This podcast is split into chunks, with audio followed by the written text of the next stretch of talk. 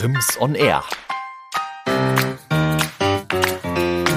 Der Wirtschaftspodcast der Richard Müller Schule.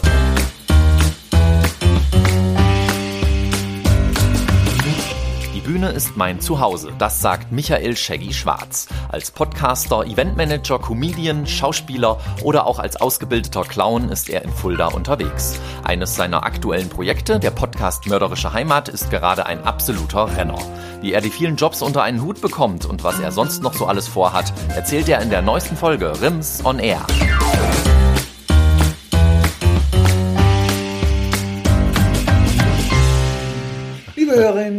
Heiße Sie ganz herzlich willkommen zu der Ausgabe des Wirtschaftspodcasts der Richard Müller Schule Rims on Air. Und mein heutiger Gast ist Michael Schwarz, genannt Shaggy. Herzlich willkommen hier bei uns, Shaggy. Ja, schön da sein zu dürfen. Ich war ja sogar auch schon mal Sie hier. waren wenn man schon mal hier, ja, und da kommen wir bestimmt noch mal drauf oder da werden wir doch mal das ein oder andere dran anknüpfen. Aber ich denke, wir gucken jetzt einfach mal heute. Damals haben Sie ja das Intro mit mir gemacht und haben so ein bisschen erfragt, was wir jetzt in dieser Reihe wollen. Aber heute wollen wir mal auf den Fulderer Künstler Shaggy schauen. Und äh, ich glaube, der hat ganz viele Facetten und ähm, die wollen wir einfach mal so ein bisschen beleuchten hier, Shaggy. Deswegen herzlich willkommen. Ich finde es ganz spannend und ich habe gerade so im Vorfeld schon gesagt, ich fühle mich überhaupt nicht vorbereitet, obwohl ich einiges reingehört habe und nachgeschaut habe und wie auch immer. Aber das ist so vielfältig. äh, ich glaube, das müssen Sie uns einfach so ein bisschen sortieren äh, was sie so machen und äh, mit wem sie so unterwegs sind und äh, für was sie verantwortlich sind. Also viele Stichpunkte fallen mir ein. Ich sag mal, bei den Firmen habe ich das in letzter Zeit gerne genannt, die Geschäftsfelder, die sie so bearbeiten. Ähm, wir haben ja auch immer so ein bisschen auch die, ähm, diese vier Ps sozusagen, People, Purpose, äh, Planet und Profit. Ähm, da können wir vielleicht auch nochmal drauf schauen, dass wir da so ein bisschen drauf schauen. Und dann würde ich sagen, Sie sagen erstmal guten Tag und geben erstmal ein bisschen was von sich preis, erzählen was über sich und dann schauen wir weiter. Und dann habe ich noch ein kleines ähm, Entweder-Oder und dass wir ein bisschen was über den Mensch Shaggy Schwarz erfahren und dann werden wir uns so durchfragen, äh, sozusagen. Ja, Sehr, sehr gerne. Ich freue mich, wie gesagt, wirklich hier auch sein zu dürfen. Äh, Bei der Pilotfolge, das haben Sie gerade gesagt, war ich schon mal da. Da habe ich Sie schon unterstützt. In eines meiner Aufgabenfelder, mit dem fange ich tatsächlich auch mal an, sind die Podcasts. Ich mache ja tatsächlich einige Podcasts hier und produziere auch für andere Firmen, auch, auch für Institutionen, auch für Einrichtungen, auch Podcasts oder helfe bei der Erstellung von Podcasts. Aber natürlich die Hauptaugenmerke sind da meine eigenen Podcasts. Ich habe 2015 angefangen mit Podcasts, wo, bevor der Begriff überhaupt eigentlich auch relevant oder bekannt war und habe das aber immer nebenher so als Hobby auch gesehen. Und dann kam Corona und ich habe gemerkt, so als Veranstalter, als Kulturveranstalter, das ist der nächste Punkt, über den wir gleich noch sprechen werden, dass es vielleicht sowas fehlen würde in der Zeit, wo man nicht veranstalten kann, sollte man versuchen, die Kultur den Menschen nach Hause zu bringen. Und habe damals einen Kulturpodcast gegründet. Mit dem Kreuz, wo ich auch arbeite, und der Stadt Fulda, dem Kulturamt, haben wir dann zusammen den Fulda Kulturpodcast auf die Beine gehievt. Und der läuft seitdem wöchentlich sehr erfolgreich mit Folge 100, ah, 120 Folgen haben wir schon herausgebracht von diesem Podcast. Da war eine Reihe von Fulderer Kulturschaffenden und Künstlern schon zu Gast, aber auch Künstler, die damit in Verbindung stehen mit Fulda beispielsweise. Ein Wigald Boning war vor ein paar Wochen zu Gast, ein Heinz-Rudolf Kunze, den ich auch sehr schätze als Künstler. Auch solche Leute lade ich dann gelegentlich ein. Aber es soll Kultur und Kunst für die Menschen zu Hause sein. Jackie, darf ich Sie ganz kurz unterbrechen, bevor Sie das vertiefen? Wir wollen das noch vertiefen, dass wir vielleicht erstmal so ein bisschen so einen Überblick geben. Gerne. Also Podcast ist das eine. Ja. Was machen Sie noch so? Kleinkunst im Kreuz und Sie haben ja schon gesagt, Sie arbeiten für das Kreuz. Ja. Vielleicht sagen Sie es, geben Sie uns erstmal so einen kleinen Überblick und das eine oder andere werden wir garantiert hier noch vertiefen. Dann machen wir das so. Dann gehe ich sehr, sehr gerne. Also ich bin, habe ja tatsächlich, obwohl ich so vielseitig bin, auch eine Einstellung. Ich bin beim Kreuz angestellt als Veranstaltungskaufmann, als Eventmanager. Also ich bin da für Konzerte verantwortlich. Sie das gelernt? Ich habe das tatsächlich nicht wirklich gelernt. Okay. Auch das ging über Umwege, auch das aus einem Hobby entstanden. Ich habe eigentlich soziale Arbeit studiert. Also Oh. tatsächlich eher war ich in diesem Bereich dann irgendwie zumindest zu Hause, bis ich aber irgendwann gemerkt habe, nee, das ist doch nicht so ganz meines. Also es ge gefällt mir schon, Ähm, ich hätte auch gern vielleicht in dem Bereich gearbeitet, wobei ich es mittlerweile ein bisschen tue. Da können wir gleich auch nochmal drüber Wobei sprechen. soziale Arbeit und Kultur Ja. ist ja ein, ein sehr spannendes Feld. Ja, Ne? aber ich arbeite mittlerweile auch viel mit Jugendlichen in anderen Bereichen. Aber ich habe damals schon für das Kreuz auch als DJ ähm, gearbeitet und aufgelegt und da wurde dann auch dann so mit der Zeit bin ich immer mehr eingestiegen, habe auch verschiedene Tipps und, und, und Ideen mit eingebracht und irgendwann wurde eine Vollzeitstelle frei und da war ich gerade mit dem Studium fertig und habe mir gedacht, warum nicht direkt mein Hobby zum Beruf machen? Und dann seitdem bin ich Eventmanager. Das haben, dieses Privileg haben nur ganz wenige, ne? Hobby zum Beruf machen. Das ist was ganz Tolles. Ja, und ich habe sogar mehrfach tatsächlich, weil alle anderen Dinge, die ich tue, auch als Hobbys entstanden sind. Das Podcast hatte ich gerade angesprochen. Ähm, ich stehe auch viel auf der Bühne. In der zweiten Klasse war mein erster Auftritt auf einer Bühne in einem Schattenspiel als Stein. Und äh, das habe ich ausgearbeitet. Bin ich immer dran geblieben. Den, den einen Podcast habe ich gehört mit dem Stein. Oder zumindest auf, auf Instagram war da Ja. mal so ein, ein, äh, also ein Ausschnitt, ja. Und äh, das war immer, ich habe gemerkt, die Bühne ist auch mein Zuhause. Ob ich jetzt hinter der Bühne bin, vor der Bühne oder auf der Bühne. Und das habe ich auch weiter ausgebaut, indem ich viel moderiere, Moderationssachen. Aber vor allem meine größte Leidenschaft neben der normalen Schauspielerei ist das Impro-Theater, Improvisationstheater. Und das äh, ist, glaube ich, meine größte Leidenschaft, wie ich mittlerweile rausgefunden habe. Und da unterrichte ich auch, spiele nicht nur in verschiedenen Ensembles deutschlandweit, sondern unterrichte auch Jugendliche und auch Kinder und auch Erwachsene Da mittlerweile. schauen wir gleich nochmal drauf. Das habe ich schon gefunden. Und Sie haben auch gesagt, ja, ähm, dass das ja sehr spannend ist und dass es kein Hobby mehr ist. Aber da schauen wir nochmal drauf. Vielleicht gucken wir erstmal auf den Menschen Shaggy. Und ähm, Sie kennen das ja schon, dass wir so ein paar Fragen stellen, dass wir so ein bisschen Sie kennenlernen. Ähm, lesen oder hören? Man muss sich ja für eins entscheiden, gell? Und, äh, Nö, nicht unbedingt. Sie können Also bei mir ist es ganz klar beides. beides. Ganz klar beides. Äh, Ich, Literatur, gerade Fi- Figuren, ähm, Charaktere, das ist Geschichten, das ist meine Leidenschaft schon immer gewesen und die lässt sich auch gut aufs Hören übertragen. Also ich, wenn ich ein Buch lese, kein Hörbuch, sondern ein auf jeden Fall lesen, aber ich höre sehr viel Hörspiele oder auch Podcasts. Ja, ich habe ja auch gefunden über Sie, dass Sie gesagt haben, Geschichten finden Sie generell spannend. Ja, absolut, absolut. Geschrieben oder, Ja. Oder erlauscht sozusagen. Das ist, äh, schreiben Sie auch selber Geschichten? Ähm, ich schreibe auch selber, allerdings würde ich behaupten, noch nicht gut genug, um sie anderen Leuten zu zeigen. Da improvisiere ich doch lieber Dinge, die äh, im Moment passieren. Aber ich bin auch dabei, natürlich auch zu schreiben. Das dachte ich mir fast. Kochen oder bestellen? Auch das sowohl als auch. Mhm. Ähm, ich koche sehr, sehr gerne. Leider fehlt mir oft die Zeit. Was kochen Sie, wenn Sie kochen? Ich koche sehr gerne ähm, indisch, auch selber. Okay. Und ich bin seit auch über 30 Jahren Vegetarier. Also ich habe äh, mit elf Jahren habe ich aufgehört, äh, Fleisch zu essen. Und meine Mutter hat damals schon zu mir gesagt, ja, wenn du jetzt kein Fleisch mehr isst, musst du selber kochen. Und dann habe ich quasi schon früh angefangen, ähm, wirklich zu kochen. Und es ist auch eine Leidenschaft geworden. Aber wie gesagt, die Zeit fehlt. Deswegen auch oft beim Inder um die Ecke bestellen. Ja. Okay. Museum oder Stadion? Museum. Haben Sie irgendeine Affinität zum, zum Sport? Ähm, ich war mal als Kind im Kegelverein und überlege, weniger. überlege gerade aktuell mir ein Fahrrad zu kaufen. Okay, Aber ich bin großer Wrestling-Fan und Wrestling-Anhänger. Wenn man das als Sport bezeichnen mö- möchte, dann tatsächlich, ich habe auch mal als äh, in Berlin in der Wrestling-Schule trainiert. ach Also, so, ich wollte gerade fragen, Ja. ist das der Jogginganzug, der auf der Couch dann vers verschlissen wird oder beim Wrestling gucken oder? Nee, ich habe tatsächlich da dort, also auch dort selbst- auch, auch selbst. trainiert. Aber Okay. mittlerweile, da habe ich mit Podcasts angefangen. Also Wrestling-Podcasts, die ich immer noch mache, ähm, ha- haben in der Regel so 50, 60.000 Hörer in der Woche. Boah, Wahnsinn, da können wir nur von träumen. Also Auto oder Fahrrad hat sich damit schon erledigt. Auto. Sie kaufen sich ein Fahrrad, haben Sie Ich gesagt. das, Fahrrad. Ist, das war schon die Beantwortung der Frage. Ähm, so, ich bin ja momentan so ein bisschen am Ende meiner schulischen Karriere und sehr gefordert. Jedenfalls habe ich so das Gefühl, da brauche ich mal was für Nervennahrung. Äh, ich greife dann gerne mal zu Gummibärchen. Wie ist es bei Ihnen? Schokolade oder Gummibärchen? Auch hier ganz klar Gummibärchen, aber allerdings die vegane Variante in dem Fall ja. natürlich. Das ist so das, worauf, weil ich aufgehört habe, äh, ähm, mit tierischen Produkten mich zu ernähren, war das das Schwerste. Heutzutage gibt's ja total viele vegetarische und vegane Gummibärchen. Das ist ganz klar meine, also was Süßigkeiten angeht, meine größte Leidenschaft. Ja, Abstand. okay. Wenn Sie Urlaub machen, Berg oder Strand? Strand. Jo, bei mir auch. Obwohl, ist, auch Berge ist auch schön. Ja. Kaffee oder Tee? Ah, da kommt es auf die Tageszeit drauf an. Morgens auf jeden Fall Kaffee und dann gerne nachmittags auch Tee. Wein oder Bier?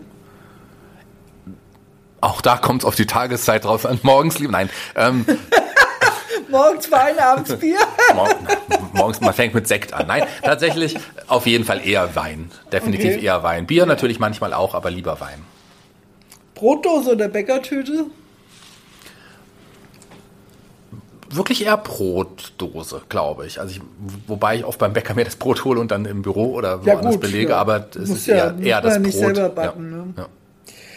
Jo. Singen Sie auch? Auch das äh, ist gerade noch am Trainieren. Ich nehme Gesangsunterricht, weil ich gerade das für die Improbühne gut nutzen Ich kann. habe Sie gut erwischt, Ja, ne? aber da, äh, ich würde jetzt nicht vorsingen wollen. Okay. Ja, weil ich habe hier stehen Schauspielern oder Singen, aber Schauspielern haben Sie ja schon gesagt, deswegen habe ich gefragt Singen. Ja. Ganz klar, das, das Schauspiel. Aber Singen ist natürlich das, im Teil des Impro-Theaters, also das äh, soll Okay. nicht zu kurz kommen. Da kommen wir noch drauf. Ja. Da gucken wir noch mal ganz genau drauf. Finde ich nämlich ganz spannend. Fulda oder weiter? Fulda. Also ich bin gebürtiger Fulderer, bin glücklich, in dieser wunderbaren Stadt zu wohnen. Ich habe Fulda mal verlassen in Richtung Berlin, äh, damals nach der Schule, und habe gemerkt, nee, Fulda, das ist eigentlich die Stadt, in, in, in der ich weiterleben und, und auch walten möchte. Und Fulda bietet mir viele Möglichkeiten und das gebe ich gerne auch der Stadt zurück. Ja, das ist schön. Haben Sie hier studiert an der Hochschule? Ich habe hier in Fulda an der Hochschule studiert, tatsächlich, Okay. soziale Arbeit. Bin wegen des Studiums wieder zurück nach Fulda gekommen. Also wegen des Zivildienstes erst und bin dann in Fulda aber geblieben. Und was haben Sie in Berlin gemacht? Da war ich auf der Wrestling-Schule und habe so. dafür ein Wrestling-Magazin geschrieben. Tatsächlich bin ich fürs Wrestling mal nach Berlin gegangen. Okay, das ist ja spannend. Auf die Idee wäre ich jetzt auch noch nicht gekommen. Gut, jetzt haben wir so ein bisschen Shaggy als Menschen kennengelernt, zumindest so an so ein paar Leidenschaften oder Ideen, die er da so hat oder was er so im Urlaub treibt.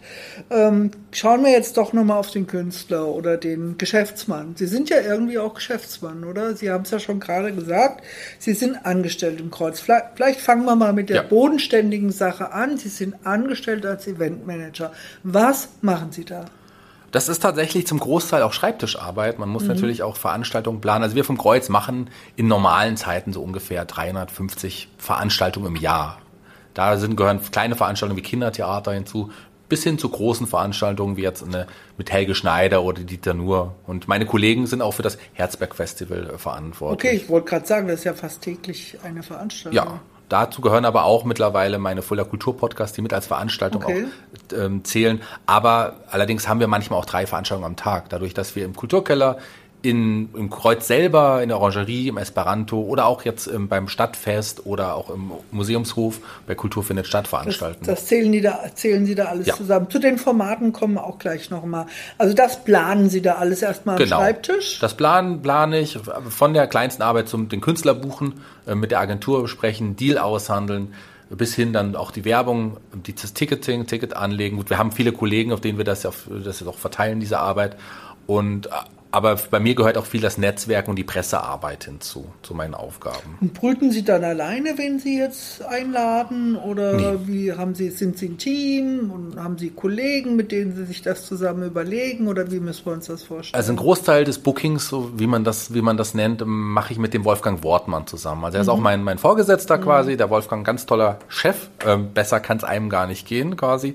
Der ist, äh, hat mich damals auch ins Booking gebracht und mittlerweile übernehme ich verschiedene Bereiche wie Kabarett, Comedy, die regionalen Künstler, die ich unter meine Fittiche genommen habe, die ich so ein bisschen da auch betreue. Ähm, bis hin auch zu Singer-Songwriter-Sachen. Und der Wolfgang kümmert sich dann um andere Bereiche, aber wir sprechen uns da auch in der Regel immer ab. Und unsere jungen Mitarbeiter, die steigen jetzt auch so ein bisschen in dieses Booking-Geschehen ein und kümmern sich da eher um junge Themen auch. Also es ist tatsächlich ein, ein kleines Team, was sich da gefunden hat. Und diese jungen Mitarbeiter, inspirieren die Sie? Haben die andere Ansprechpartner oder andere Wünsche bei den Events? Hm. Merken Sie da einen Generationsunterschied? merkt man, die kennen auch Künstler und Bands, die ich jetzt nicht kenne, von denen ich teilweise schon gehört habe und teilweise auch noch gar nicht. Gerade in dem Hip-Hop-Bereich möglicherweise auch. Also wir haben uns ja auch auf die Fahne geschrieben, dass wir wirklich ein vielseitiges Programm für alle, für alle Altersklassen, für alle Schichten irgendwie auf die Beine stellen wollen, dem auch die, benacht, die finanziell Benachteiligten auch eine Chance haben, zu unseren Veranstaltungen zu gehen. Also für die bis hin auch zu den Leuten, die dann eher ins Theater gehen würden. Also wirklich Veranstaltungen für alle Leute, sprich auch für alle Altersklassen. Und gerade da von den jungen äh, Mitarbeitern kommen dann gute Ideen für Künstler, die ich so nicht auf dem Schirm hatte. Mhm. Dann bleiben wir doch mal bei, bei dem Thema der Zielgruppe, die Sie ansprechen. Sie sind ja da relativ offensiv. Sie haben jetzt schon einen Stichpunkt gegeben, zum Beispiel das äh, Friedrichstheater, äh, Friedrichstraße, ähm, da die Veranstaltungen, die ja. da jetzt laufen, die haben auch einen Namen. Es kommt mir jetzt gerade nicht, aber Sie werden es wissen. Ähm, Sie gehen ja auch raus aus dem Kult, aus dem Kreuz raus, ja. Weil ich erinnere mich zum Beispiel ganz ehrlich, also ich bin ja noch eine Generation, als ich hier, wo ich ins Studium gegangen, als ich jung war, gab es das Kreuz hm. noch nicht, sage ich einfach mal. Ähm, das gab es erst, als ich ins Studium bin. Also ich war ja noch jung, aber, aber ich habe nicht mehr hier gewohnt. Deswegen habe ich wenig Anbindung als Studentin hm. hier gehabt. Und ich war auch nicht oft zu Hause, von daher war das schon was anderes. Meine Kinder waren da gerne, aber für mich war das immer so ein bisschen Berührungsängste, sage ich mal.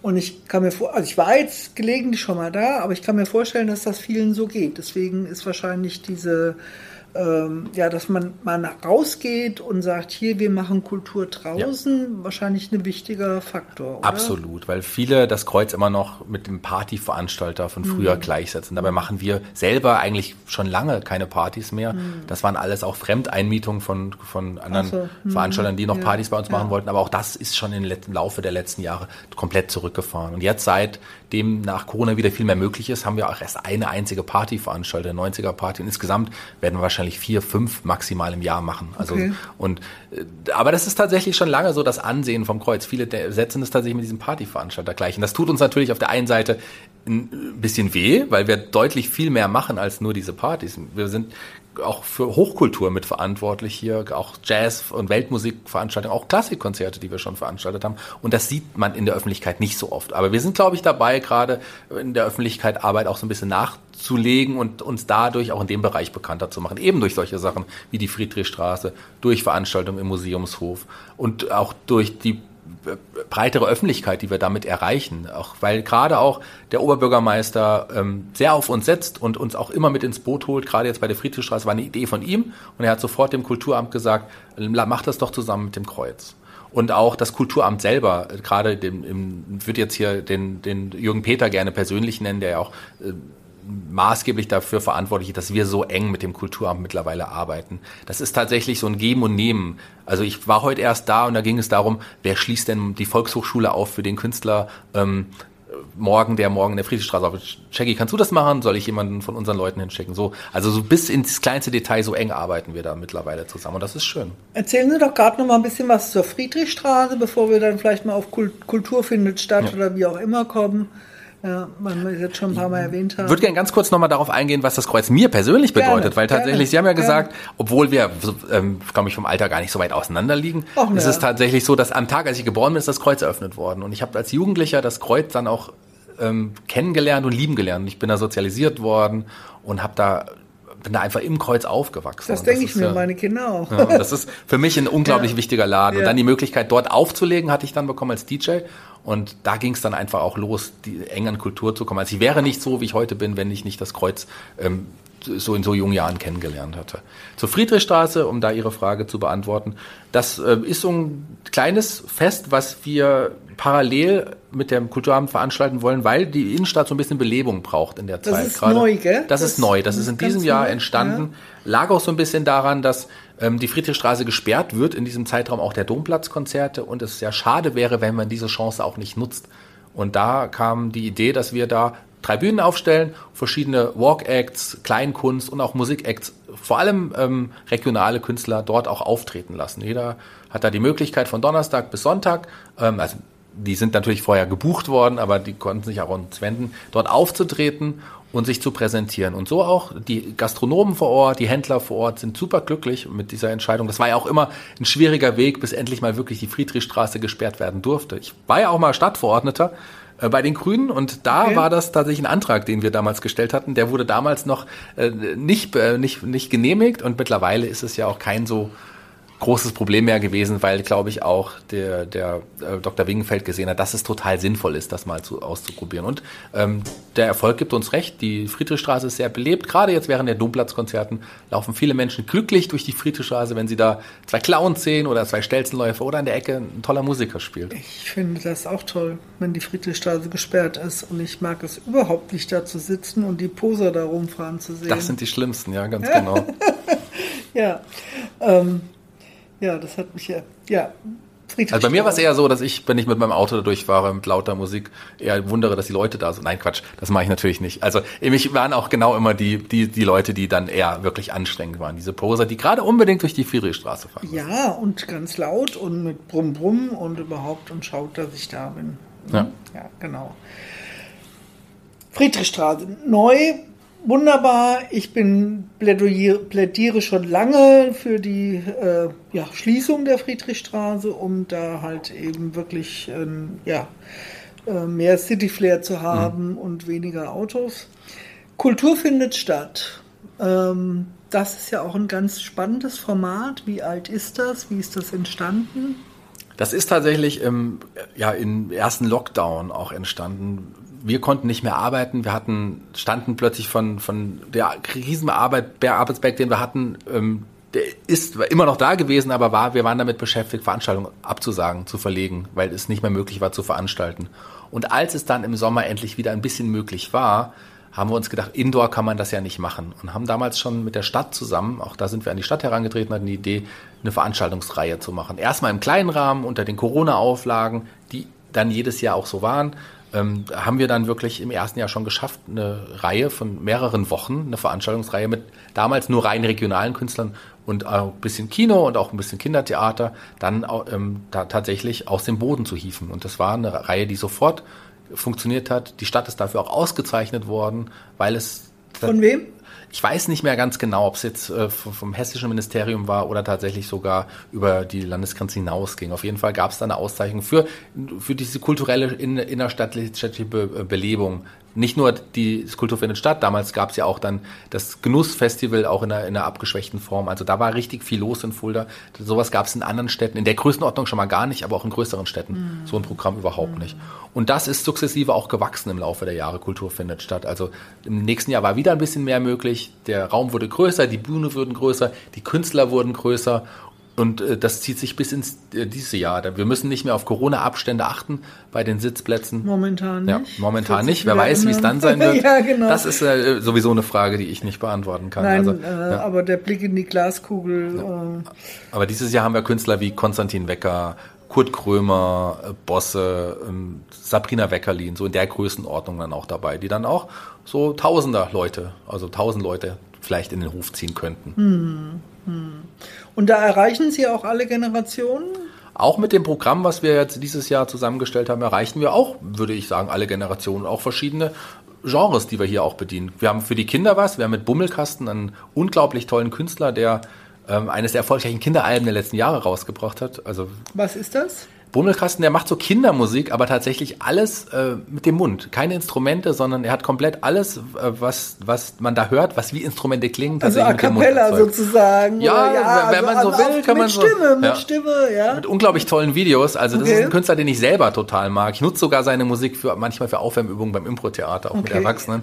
Und ähm, gerade Kinder lieben die Musik von Bummelkasten. Ist auch übrigens schon mal auf dem Herzberg-Festival aufgetreten.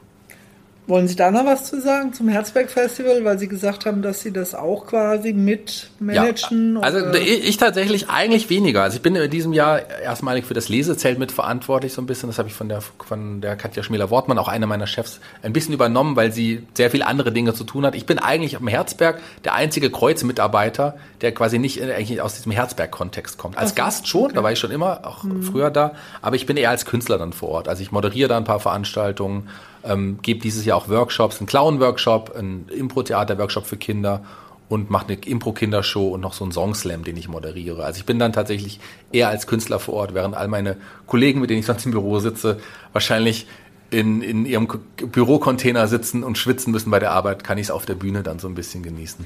Das sind alle Stichpunkte, auf die komme ich gleich nochmal. Aber ich hab, bin jetzt gerade hängen geblieben am Lesezelt. Herzberg war für mich immer Musik, Rock, was weiß ich. Ähm also es gibt verschiedene Bühnen ähm, okay. auf dem Herzberg. Und das Lesezelt ist so eine kleine Bühne, wo wir auch vermehrt darauf achten, dass wir da Programm für die ganze Familie anbieten. Da gibt es Lesungen, da gibt es Workshops, da gibt es Kindertheater, da gibt es auch Musik, auch, ähm, auch äh, Kabarettisten oder Comedians, die da auftreten, das ist auch wirklich auch breit gefächert. Ist eine kleine Bühne auf dem, auf dem Herzberg Festival, die fast, ich weiß gar nicht ganz genau, 120 Gäste oder so, also so klein ist es auch nicht, aber das ist gerade für die ganze Familie eher so ein Programm, wo man sich dann mal hinsetzt, während natürlich auf den anderen Bühnen auch die anderen großen Acts auch spielen, mhm. läuft da parallel auch ein Programm. Clown haben Sie, habe ich eben im Stichpunkt gehört, Sie haben ja eine Clowns-Ausbildung oder sind auch ja. Clown? Ja, also ich äh, arbeite tatsächlich eigentlich nicht als Clown. Ähm, ich habe das damals gemacht, weil ich schon immer wissen wollte, wie es ist, ein Clown zu sein. Mhm. Und ein Clown, zwischen einem Clown-Schauspieler und einem Impro-Schauspieler gibt es sehr viele Parallelen. Das, da geht's beides, die ziehen beide Figuren, ziehen ihren, ihren Humor aus dem Scheitern. Weil Scheitern eigentlich was Positives ist, wenn man es richtig sieht. Man lernt aus Fehlern und wenn man aufsteht und das Beste daraus macht, ist es eigentlich der beste Weg. Hat sich auch auf mein Leben übertragen. Ja, ähm, schwierig für die Deutschen, ne? Ja, das, das, stimmt. Und mhm. das habe und gerade ein Clown ist jemand, der sehr viel körperlich spielt und das habe ich einfach auch genutzt für generell meine Bühnenarbeit. War das eine sehr große Bereicherung. Ich nutze viele Clowns-Aspekte, viele Clowns-Übungen auch fürs Impro-Theater, aber auch für die Moderation, die ich mache. Also für mich war es eine tolle Erfahrung, aber ich arbeite tatsächlich nicht als Clown wirklich auf der Bühne. Es gibt mal Ausnahmefälle, wenn es ein Kinderhospiz mal anruft oder ich sowas mache wie ein Clowns-Workshop, dann mache ich sowas auch mal gerne. Gerade für Kinder ist sowas ja auch ganz toll. Wo aber ja? ja. Wo lernt man sowas? Es gibt äh, tatsächlich einige Schulen. Ähm, ich, meine Schule war in, in Hofheim, also bei Hofheim im Taunus. Im Taunus. Ja. Das ist die ehemalige Schule aus Mainz, die dann ein bisschen raus, außerhalb gezogen ist, weil da auch die Mieten und die Räume günstiger waren, wobei es mittlerweile auch nicht mehr so ist, rein mein Gebiet. Aber da habe ich tatsächlich eine berufsbegleitende Ausbildung gemacht. Also die konnte man auch Vollzeit vor Ort machen. Einer meiner Freunde hat dort auch. Ähm, also da waren Sie schon im Kreuz dann? Da war ich schon, das habe ich parallel berufsbegleitend gemacht. Das mhm. war erst vor ein paar Jahren tatsächlich. Ah, ja. okay. ähm, und der hatte das aber ähm, Vollzeit gemacht, das waren dann anderthalb Jahre. Bei mir waren es zweieinhalb Jahre berufsbegleitend. Weil sie einfach so eingespannt waren, dass sie gar nicht. Weil es so lange dauert tatsächlich, bis man alle möglichen ähm, mhm. Kurse, da waren so verschiedene Kurse. Ähm, ich hab, bin auch jetzt, hab, bin nicht staatlich anerkannter Clown-Schauspieler, so heißt dann die Vollzeitausbildung.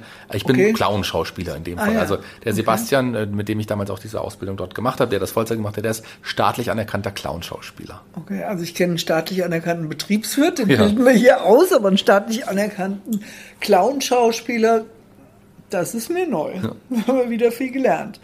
Ähm, ja, und wo ist jetzt der Unterschied zwischen Clown und einer Schauspielerausbildung?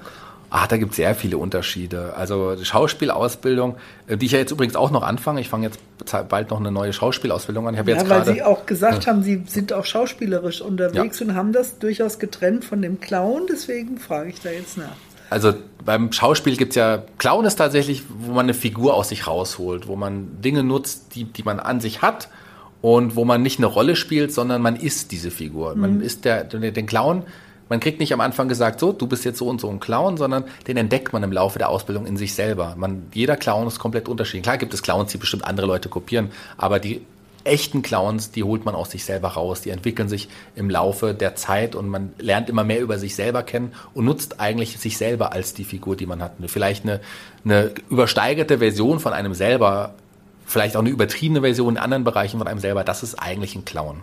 Okay. Und ein Clown spielt keine Rollen, sondern er ist, diese, ist dieser das. Clown. Mhm. Ja, das macht Sinn, ja. ja. Mhm. Und der Schauspieler spielt Rollen. Der Schauspieler spielt Rollen, der schlüpft in Figuren. Ähm, sagen wir mal so, da gibt es auch ja verschiedene Varianten des Schauspiels. Es gibt auch Schauspieler, die diese Figur dann wirklich in dieser Zeit auch sind. Also gerade das wahre Schauspiel ist etwas, was ich jetzt in meiner nächsten Ausbildung auch so ein bisschen, bisschen lerne. Da gibt es Schauspieltechniken wie die Meißner-Technik, wo man nicht Gefühle, Emotionen spielt, sondern sie substituiert mit wahren Emotionen, Gefühlen, die man erlebt hat. Und so mhm. gerade sowas zu lernen ist auch, ist auch total bereichernd fürs Leben. Aber so ein, ich bin, glaube ich, jemand, der das wirklich sein und fühlen muss, wenn ich irgendwas auf einer Bühne mache. Ich kann nicht eine Figur spielen und dann ablegen und dann ist sie weg, sondern ich glaube, ich muss diese Figur auch beim Schauspiel eigentlich sein. Und wo hilft Ihnen diese Ausbildung oder diese, diese Kompetenz beim Moderieren? Na, zumindest das Impro und das Schauspiel, das hilft einem auch schlagfertiger zu werden. Also mhm. Also gerade durch das Impro-Theater, was ich auch gerne weitergebe, da lernt man wirklich auf Dinge sofort zu reagieren, ohne sich lange Gedanken zu machen. Das muss man ja auf der Bühne, wenn was Unvorhergesehenes passiert, muss man sich der Situation anpassen und kann nicht sagen, nee, nee, das ist jetzt so, wie ich es mache. Und das ist im Grunde, was man auch, wie ich es ja vorhin schon gesagt, im normalen Leben einfach auch, auch nutzen kann. Wenn irgendwas Unvorhergesehenes, Unvorhergesehenes passiert, denke ich nicht mehr lange drüber nach. Ich sehe dann Probleme, Hindernisse nicht als Probleme und denke lange drüber nach, warum sind diese Probleme da, sondern versuche sie konstruktiv zu lösen, auf eine gute Art und Weise. Und im Grunde ist das das normale Leben, aber auch das Schauspiel, auch das Impro-Theater und auch das Clowns-Theater. Im Grunde gibt es da viele Parallelen.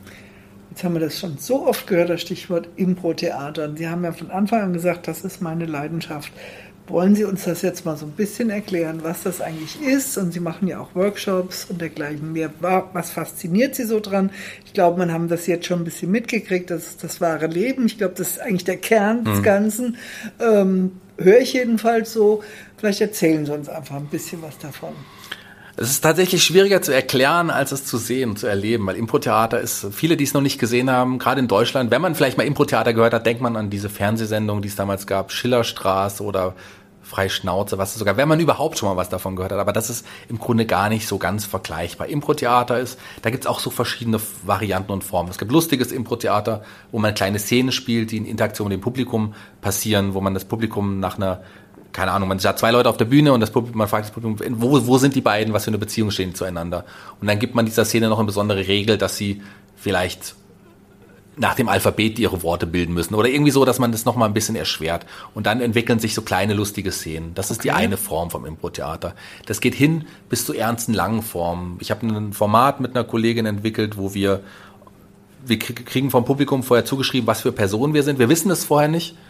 Und ähm, wir spielen dann eine Langform von den Personen, die vom Publikum kamen, diese, diese, diese Charaktere, die entwickelt wurden, und spielen dann eine Beziehung, die wir zueinander haben, ohne genau vorher zu wissen, wer sind wir. Das passiert dann in dem Moment auf der Bühne. Das ist im Grunde eigentlich wie ein normales Leben, weil man muss ja reagieren, man weiß ja nicht, was vorher passiert. Ich muss jetzt einfach erstmal gucken, dass ich das gerade kriege. Ist das wie dieses Spiel? Ich habe da einen Namen auf der Stirn und weiß nicht, was draufsteht? Oder, äh, Eigentlich oder gar kriegen, nicht. kriegen Sie das ja. dann schon mitgeteilt? Wir kriegen das dann, mitgeteilt. Okay. Wir kriegen das, also das ist jetzt nur als Beispiel. Da gibt es auch tausende von verschiedenen Varianten. Wir kriegen das mitgeteilt und müssen das dann sofort, wir sind dann jetzt nicht berühmte Persönlichkeiten, sondern wir, keine Ahnung, ähm, meine Kollegin ist jetzt eine holen vom Publikum erst das Alter ein, 34, geschieden, zwei Kinder, arbeitet okay. das und das und sowas. Und dann haben wir diese Figuren und dann machen wir da aus dieser Figur unsere eigene Figur, wie wir dann sein wollen. Wir nutzen das, was wir gesagt bekommen haben und sind dann diese Persönlichkeit auf der Bühne. Und dadurch entwickeln wir eine, eine längere Form vom Theater. Ein wirklich auch ein Theaterstück, ähm, angelehnt vielleicht an die Heldenreise aufgebaut, dramaturgisch, zumindest soll eine Dramaturgie da sein, dass es am Ende auch ein großes Finale gibt. Man sollte eigentlich im besten Fall nicht merken, dass das ein ausgedachtes Theaterstück ist, sondern das soll am Ende wirklich so rüberkommen, als wäre das wirklich von Anfang an so auch geskriptet möglicherweise gewesen. Aber es ist vollkommen improvisiert. Es ist vollkommen improvisiert. Bis dahin geht das. Also wie gesagt, von den lustigen Sachen bis hin zu den ernsten Sachen. Aber viele Leute, die ich auch unterrichte, ähm, die nutzen das auch, um schlagfertiger zu werden. Es gibt Business Coachings, wo man auch lernt, tatsächlich vor Leuten besser zu sprechen.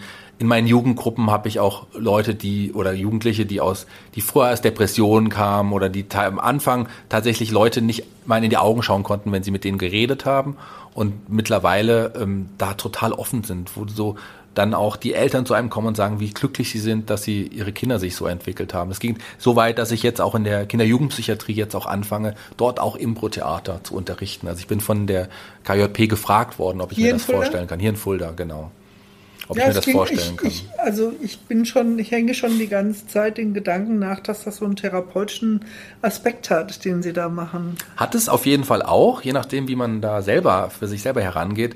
Ähm, für einige Leute ist es einfach nur ein, nur in Anführungsstrichen der schönste Moment der Woche, wo man so viel lacht wie, wie sonst nicht in der Woche, bis hin wirklich zu einem, zu einem Werdegang, zu einem selbstbewussteren Menschen. Da steckt so viel drin. So viel ist da möglich. Und ich bin da erst am, selber am Anfang, das auch alles zu entdecken. Ja, das klingt total spannend. Ich meine, wir haben ja hier in der Schule auch ein äh, darstellendes Spiel und haben ja jetzt gerade erst noch Hamlet auf die Bühne mhm. gebracht, also der Kollege Schumacher. Und wir erleben das immer wieder, wie die Schüler auch am Anfang, oh, wollen wir nicht, und äh, wie die dann wachsen halt. Mhm. Ja? Und äh, das ist ja was Großes, vor Leuten sich hinzustellen und zu sprechen oder überhaupt was darzustellen. Manchmal ist es ja noch nicht mal, dass man wirklich spricht und dass man da das einfach dann auch, äh, ja, ich sag mal, ähm, initiieren kann, das ist schon was Tolles mhm. und das dann, das bleibt schon auch äh, sozusagen dann auch hängen. Und äh, diese Manager habe ich auch rausgehört, dass das auch so Manager-Training ja. ist. Machen Sie das extra oder ist das, also sind das gemischte Gruppen oder sagen Sie, das ist jetzt nur hier für Geschäftsfeld, für Manager, die so ein bisschen und das ist hier für Otto Normalverbraucher und das ist für die Kinder oder wie, wie haben Sie das oder mischen Sie alles? Also sowohl als auch, muss ich da, da, dazu sagen. Also es, es gibt tatsächlich ähm, die Kurse, wo ich speziell Jugendliche einlade, wo dann Anfängerkurse, ähm, wo dann sich jeder anmelden darf, der möchte, ab 18 Jahren. Teilweise habe ich auch schon Jugendlichen mit dabei gehabt, weil sie nicht mit anderen Jugendlichen spielen wollten. Also da sind die offenen Kurse bis hin zu Teambuilding-Maßnahmen, wo ich von Firmen eingeladen werde für die Mitarbeiter.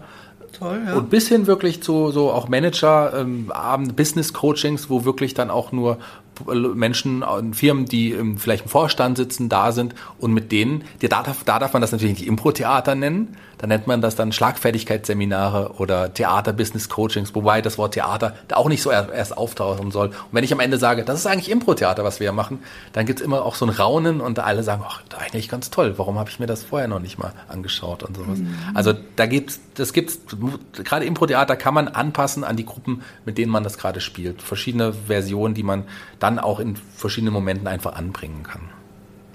Also für mich klingt das total spannend und ich finde auch gerade immer so alles, was so persönlichkeitsbildend ist, finde ich so eine, finde ich eine ganz äh, spannende und auch wichtige Geschichte, weil wir immer wieder merken, dass äh, Kollegen oder auch Kinder, Menschen halt das lernen müssen, vor anderen sich äh, zu präsentieren und weil auch immer wieder, ich sag mal, die die Welt auch anders geworden ist. Es, mhm. Man guckt viel mehr drauf, wie sich jemand präsentiert, bevor man hinguckt, was, was der, die überhaupt kann. Mhm. Und das ist zum einen natürlich ein Nachteil, wenn man so schaut, hm, aber es ist auch ein Vorteil. Also es hat, es hat so beides und äh, deswegen finde ich das so ganz spannend. Ja. ja ab September gibt es neue Kurse, da gibt es neue Anfängerkurse. Wenn Sie, ich lade Sie ein, wenn Sie mitmachen wollen. Können ja, Sie sich überlegen. Das, ähm, Schnupperabend am 14. September. Okay. Und auch für Kinder gibt es auch neue Kinder und, und auch ähm, Jugendliche gibt es auch neue Kurse ab September. Mhm. Nee, das finde ich eine ganz, ganz spannende Geschichte.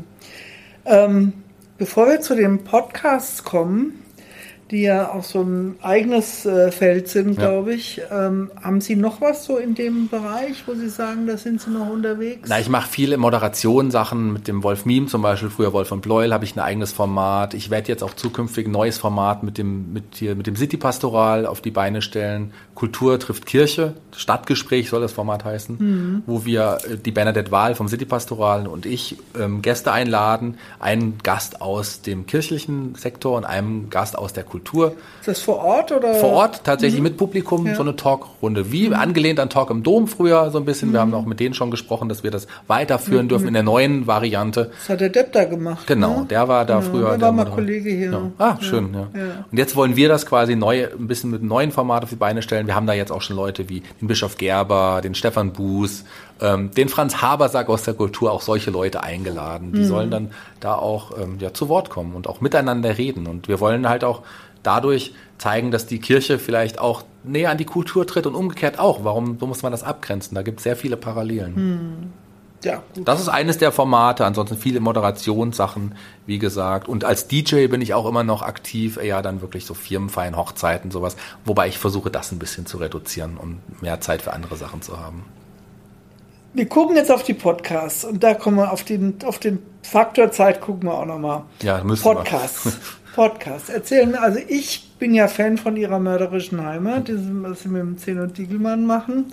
Und ich bin tatsächlich darauf gestoßen, Natürlich, weil wir uns kannten, aber auch ähm, als ich mit meinen Hüft-OPs dann viel zu Hause mehr Zeit hatte, habe ich da einiges durchgeschaut. Wie sind Sie auf die Idee gekommen? Das war tatsächlich äh, fast eher, fast, muss ich sagen, eher die Idee vom Zeno Diegelmann. Der okay. war ja zu mir, bei mir zu Gast im Fulda Kultur Podcast. Mhm. Und da, ich kannte ihn vorher ja schon ein bisschen, als Tim Bolz ist er regelmäßig auch bei uns aufgetreten. Und wir kannten uns und im Podcast haben wir uns sehr gut verstanden und haben auch gemerkt, ja, unsere Stimmen, die harmonieren auch sehr gut Tun miteinander. Sie, ja, absolut. Und da gab es auch wirklich Feedback von, von den Hörern, haben gesagt, ihr zwei, so schön, das war schön zusammen. Und dann habe ich den, den Zeno gefragt, Zeno, wollen wir nicht mal was zusammen auf die Beine stellen? Ein Podcast ist doch momentan auch möglich. Du hast eh nicht so viele Auftritte während Corona. Lass uns doch überlegen, was man so machen kann. Und dann hat er gesagt, ja, aber da muss man eine gute Idee haben. Und er als auch Autor diverser Rhön-Krimis kam dann auf die Idee zu sagen, lass uns doch einen True Crime Podcast. True Crime Crime ist momentan eh so ein Genre, was boomt. Nicht nur im Podcast-Bereich. Lass uns das doch mal ausprobieren. Auch mit wahren Fällen. Wie viele Fälle gibt es in der Region? Ähm, dann habe ich angefangen, die Sponsorenakquise zu betreiben, bin an die Stadt Fulda herangetreten, habe gesagt, wir haben so eine Idee, wir wissen nicht, wie viele Hörer das geben wird, aber wir glauben, das könnte ein gutes Format sein.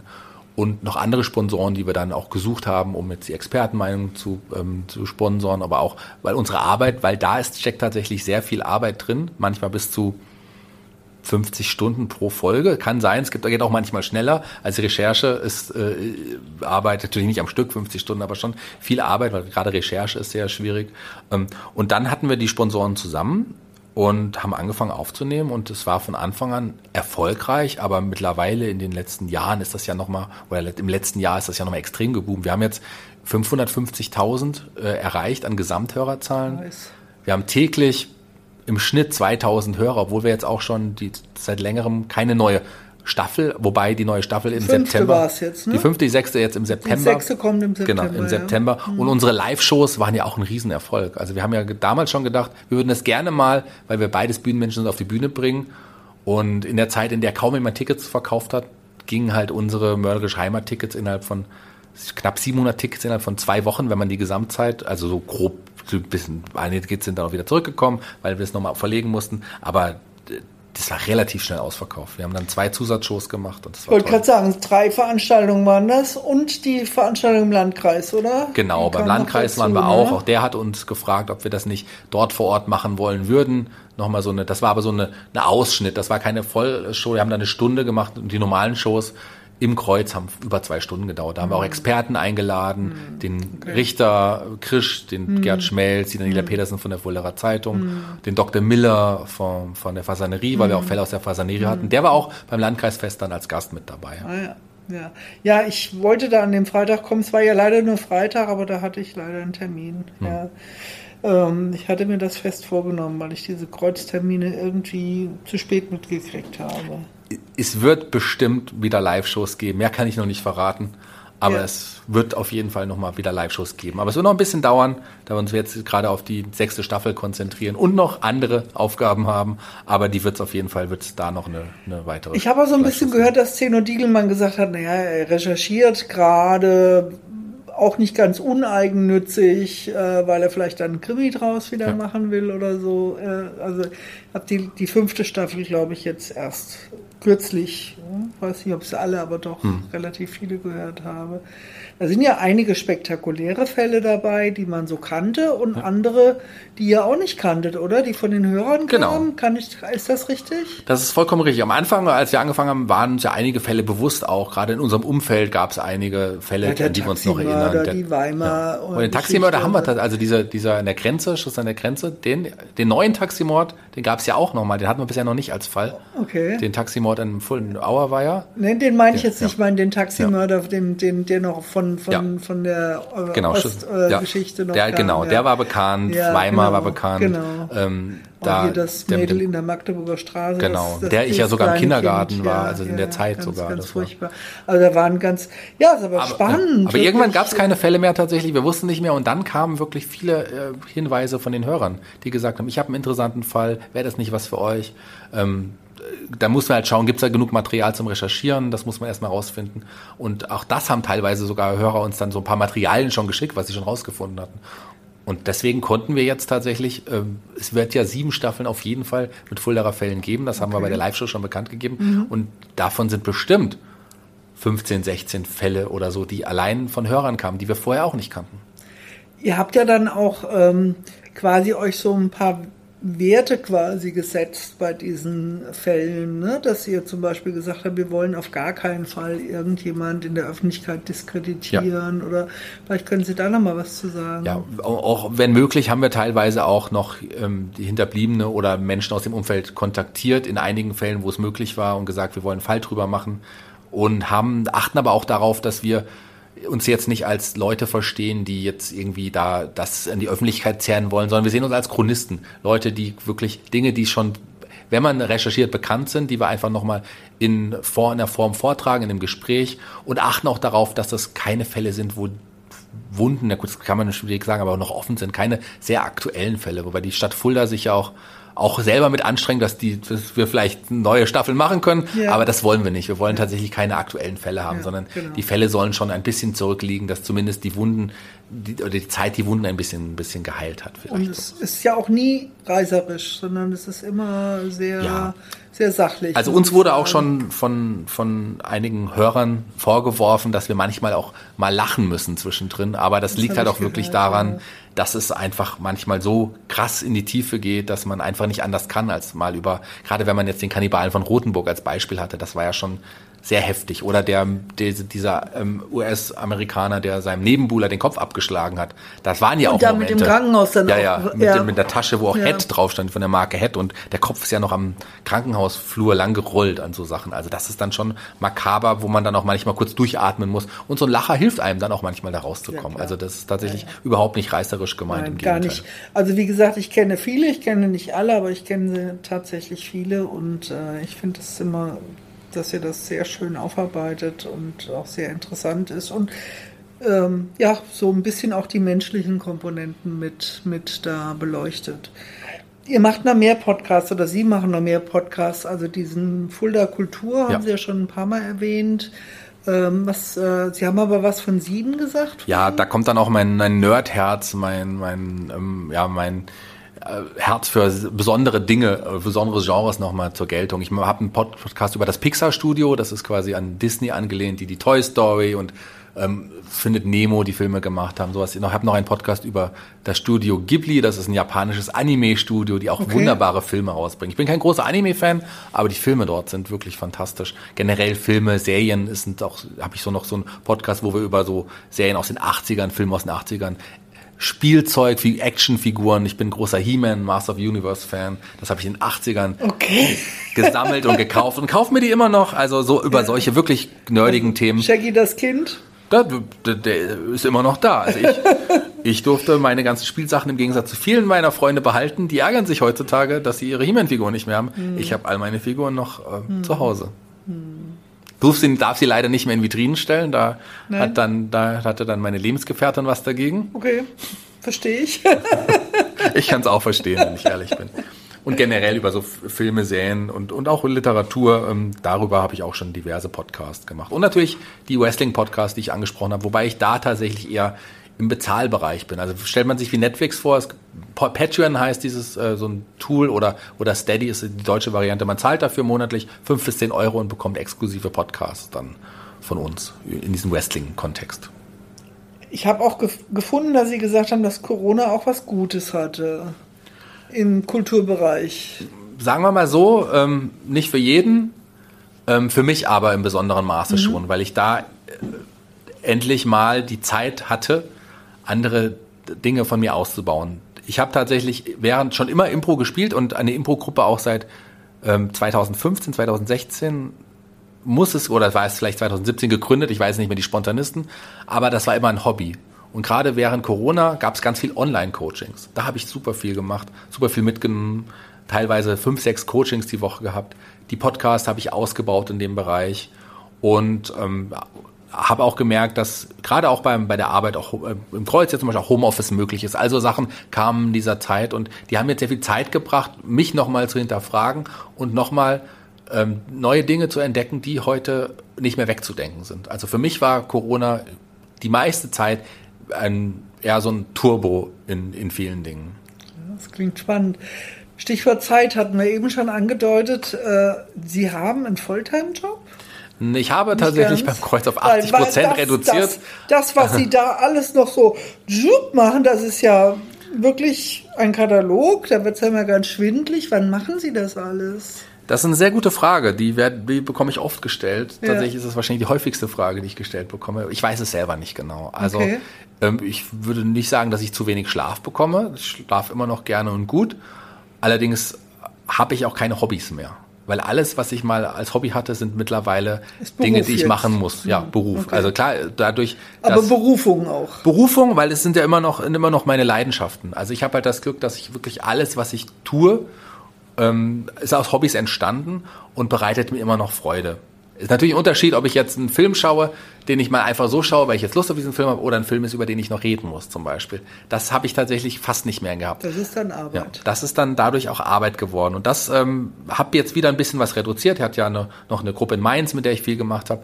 Ähm, meine Ausbildung zum professionellen Impro-Schauspiel in Hamburg ist jetzt vorbei. Es geht jetzt noch eine neue mit dem Schauspielbereich los, aber das, äh, dadurch habe ich jetzt wieder ein bisschen mehr Zeit gefunden, allerdings immer noch nicht genug. Also ich muss da tatsächlich ein bisschen schauen, dass ich noch ein bisschen weniger mache und Dinge noch outsource. Ich habe meine Social Media äh, Arbeit habe ich abgegeben, die macht jetzt jemand anders für mich, auch meine persönlichen Social Media Kanäle. Das ist schon mal eine Erleichterung gewesen mhm. und da muss ich noch schauen, wo ich noch einsparen kann. Mhm. Und ich möchte nämlich einfach auch wieder mal Zeit für mich haben. Zeit mhm. nicht für Verpflichtungen, sondern auch als ich krank war, beispielsweise als ich Corona hatte, konnte ich mir endlich mal eine Serie anschauen, die ich mir schon lange anschauen wollte. Konnte mir die letzten beiden Haruki Murakami Bücher durchlesen, die ich schon lange äh, auf in meinem Regal hatte und noch andere äh, Bücher, die, die ich lesen musste. Aber bin ich einfach nicht mehr dazu gekommen und das ist dann ein bisschen schade. Aber ich vielleicht, wenn wir im Jahr nochmal uns unterhalten, vielleicht habe ich dann gemerkt, dass ich noch ein paar Sachen lassen konnte und dadurch auch wieder mit einem guten Buch einfach und einem guten Wein vorm Kamin, den ich nicht sitze,